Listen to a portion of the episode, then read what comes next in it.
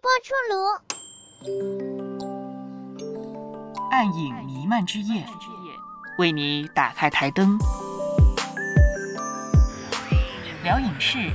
谈动漫，暗流之中仍有灯光，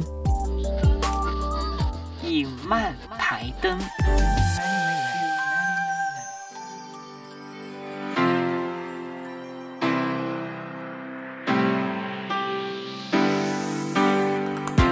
Hello，欢迎光临影漫台灯，我是为你开灯的刘芳。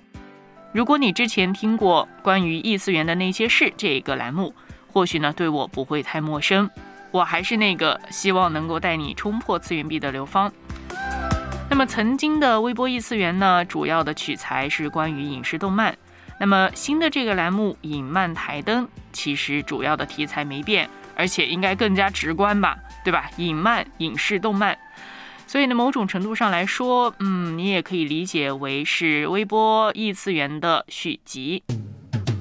那先来说一说关于改名这件事吧。至于为什么要改名字呢？大概有两个原因。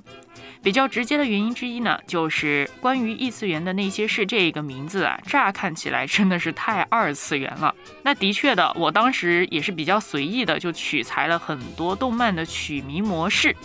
那当时异次元开播的时候啊，我正在看的一部动画片呢，就叫做《关于我转身史莱姆的那件事》。那其实这种同类产品还有很多哈，啊，这是一个某种程度上是一种模板哈。所以现在想想，可能也觉得，嗯，那个时候取这个关于异次元的那些事这个名字，嗯，似乎可能有点太随意了哈。于是呢，问题就来了。虽然说关于异次元的那些事这个名字看起来好像很二次元啊，好像很动漫啊，但实际上我很多内容并不是那么二次元的。但问题就是呢，这一个看起来很二次元的名字，就让一些对二次元不了解、没兴趣，甚至是带有一些偏见的读者和听众，哎，就直接走掉了啊。然后呢，另外一方面的尴尬就是关于异次元的那些事，又跟真正的二次元圈子或者所谓二次元文化呢？呃，就不够二次元，因为我在写关于很多电影啊、影视作品的文章的时候呢，又可能比较倾向严肃啊，或者说是呃从很现实的角度、沉重的角度去分析，这个就跟一般意义上的二次元文化呢又有点不同哈。所以，唉，这个在好像怎么样都有点异类的尴尬位置徘徊了一段时间之后，那刘芳就决定重新的整理一下，想一想做这个节目的初衷。想法以及那个希望要到达的地方。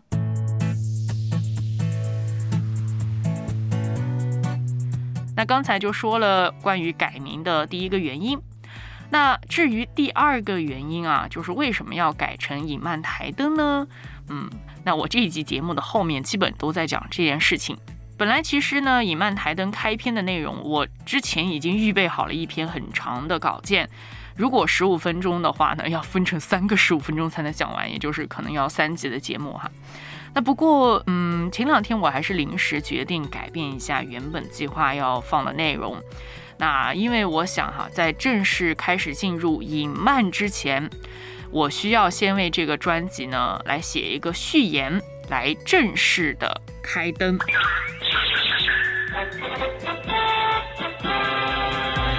那说起来呢，刘芳曾经在学电影的时候啊，我们在片场啊有这个，我们知道打光嘛，打灯嘛，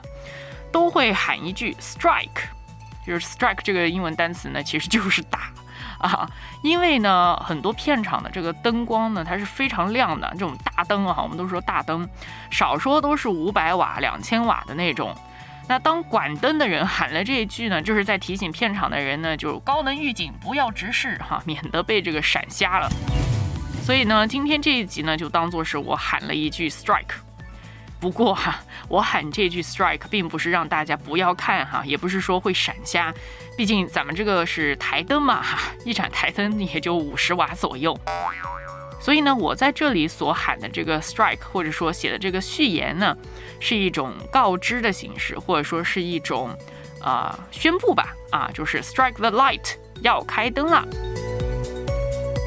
那下面就来讲一讲影漫台灯，嗯，我希望给它的一个含义。那我还给它取了一个英文名字，其实就很简单，就是 Film Element Lamp，也就是把这个电影和动漫这个两个单词拼在一起，然后加个台灯啊。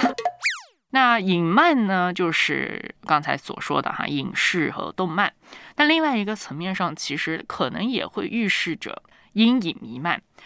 嗯，不得不说哈，就是很多优秀的影视动漫作品中，确实常常是有很多阴影的，就是在讨论着呃人生的迷茫、未来的可怕、人性的空虚与沉沦，就是很多展示这个世界的阴暗面哈。那所以说到这里呢，我其实蛮矛盾的。我其实蛮喜欢看这种 又沉重，然后有一点就是描写这个呃呃阴暗面的一些作品。那但是我又觉得怕这个讲出来呢，让大家觉得好像啊很沉呐啊，很负能量啊等等。那说到这个问题的时候啊，我就想到呃很喜欢的一个主内影评的公众号呢。呃，作者在他的创刊号里面就说过几段让我感同身受的话。他就说过，在喜欢上电影之后呢，当无数个光影梦幻一下子冲进我的身体之后，这个巨大的气流向自己的身体膨胀，飘在空中，这种空虚感是一种远离地面的轻浮和矫情。其次，很多大师的作品都是灰暗和绝望的，在他们的作品中很少能够看到出路。我经常处于一种割裂状态下的迷茫。那这个作者他也提到，在大学的时候，他开始热爱电影，但是同时呢，他也接触到了一群基督徒，于是呢，他也在这个基督的信仰里面呢，找到了啊安慰和光亮哈。所以他又说到。我在大学里的任性和迷茫，都在这一帮基督徒朋友的帮助和看护之下。他们支持我，也按着圣经的原则引导我，有爱又有真理上的滋养。当我将目光完全聚焦在电影上的时候，电影也在吞噬和伤害着我，而信仰给了我盼望和方向。我没有走向极端，但我越来越坚信，电影需要信仰之光，而电影人更需要信仰。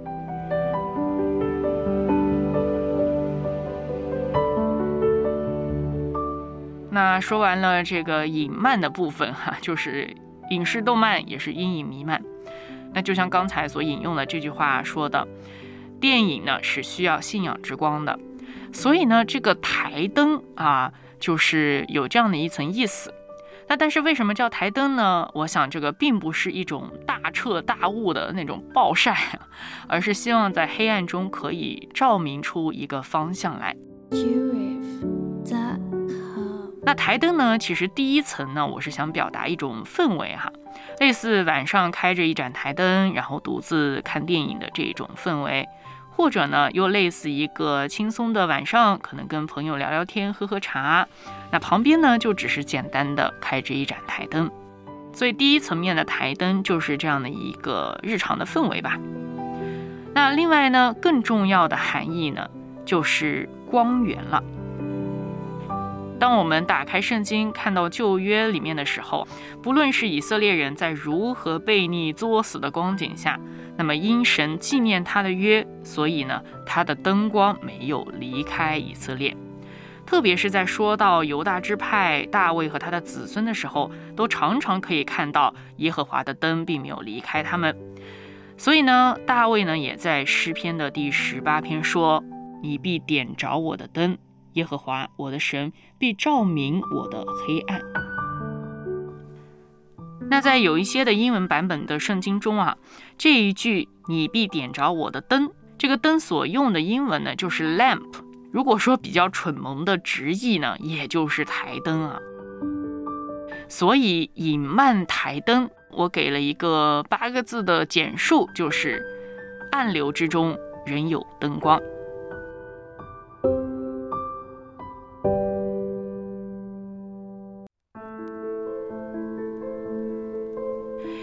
实，在构思和希望继续这个关于呃影评啊、影视动漫这样的类型的栏目板块时，我是挺痛苦的。那一方面呢，自己想要展现出来的那些影视动漫作品，啊，在目前现有的平台和圈子，其实看的人不多。就像我之前说的，其实可能很阴暗，甚至有一些主题还蛮晦涩的。呃，而且呢，或许还会被一些极端的视角看为在宣扬异端邪教哈，我觉得这也是有可能的。那另外一方面呢，呃，我又觉得我需要用一个基督徒的呃影视动漫粉丝的这个角度来指出这个可能看见光的方向，但我又不想对一些作品进行刻意的这个过度解读啊，以至于可能既折损了作品，又生搬硬套一些福音的字句。那这样其实是根本没有办法触及人心的。那纠结过后，哎呀，我想其实这些问题是很难去平衡的。就是说，因为我们真的是很有限哈，你在一个有限的时间，你用有限的文字和语言，就势必是会有很多方面你是无法顾及到的。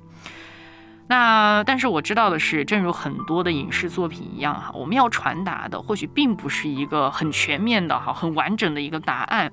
而是一种对于疑问的一个表达，以及呃对疑问的一种接纳和共鸣。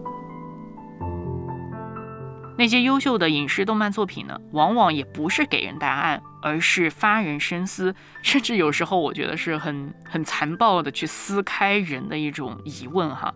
让人不得不去面对这种可能很黑暗的这个现实，或者说很迷茫、很无解的一种状况。也让人不得不去寻求哈，那而有了寻求之心呢，我认为这就是最宝贵的。那么我要做的，或许就是指出其中的一个寻求的方向，打开一盏台灯，邀请那个或许在同一部作品影视中开始思索、开始寻求的那个人，而我也可以有机会向他介绍这一条通往真理和生命的路。所以我想，我应该会再花上一段时间，继续去做这个专辑，然后写这一类的文章和播客。我常常为自己的这个很多的矛盾而感到特别的累，特别辛苦。但是，我想上帝给我的这些啊，不论是一个情绪敏感的内在人格，还是一个抽象理性的外在人格，不论是容易畅想在各种奇幻世界天马行空的思绪。还是随时要理性整理，be here and now，就是回到当下，此时此刻这样的职业素养，这些看似矛盾的存在，嗯，都不会突然的。那么我要做的呢，就是在不断寻求，呃，上帝的旨意之下，然后呢，在不断的去积累和打磨。以曼台灯或许会成为我对自己信仰和生活新旅程的一个开始。因为这个构思呢，其实是诞生于疫情之中，对我自己的信仰以及对我自己的一种反思，而也因为这个疫情，其实呢，我的生命也正在被上帝进行着一场改造。所以呢，在这个疫情期间，哈，机缘巧合下，更多的被动又主动的增加了一些读经和灵修的时间之后，上帝呢，也让我在体验一种内在的挣扎和自我怀疑的焦虑。我是谁？我在哪儿？主啊，你要让我去哪儿？之前就纠结于一句话，也就是布赫纳所说的“召命就是你最深情的喜悦与世界最深切的需要的交汇之处”。所以呢，这段时间我一直也在问我自己，就是这一个交汇之处在哪里呢？所以，某种程度上来说，隐曼台灯大概就是我一个重新去探索要去哪儿的开始的标志吧。而我呢，虽然只有一盏五十瓦的昏黄的台灯，但是希望当我喊 “strike”，就可以让人注意到那个有光照过来的方向。好了，谢谢你收听本期隐曼台灯。我是刘芳，我们下回见。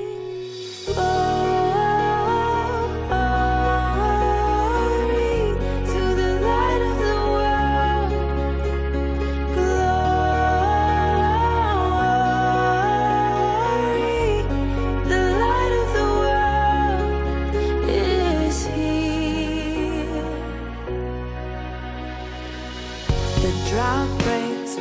is the sound of never left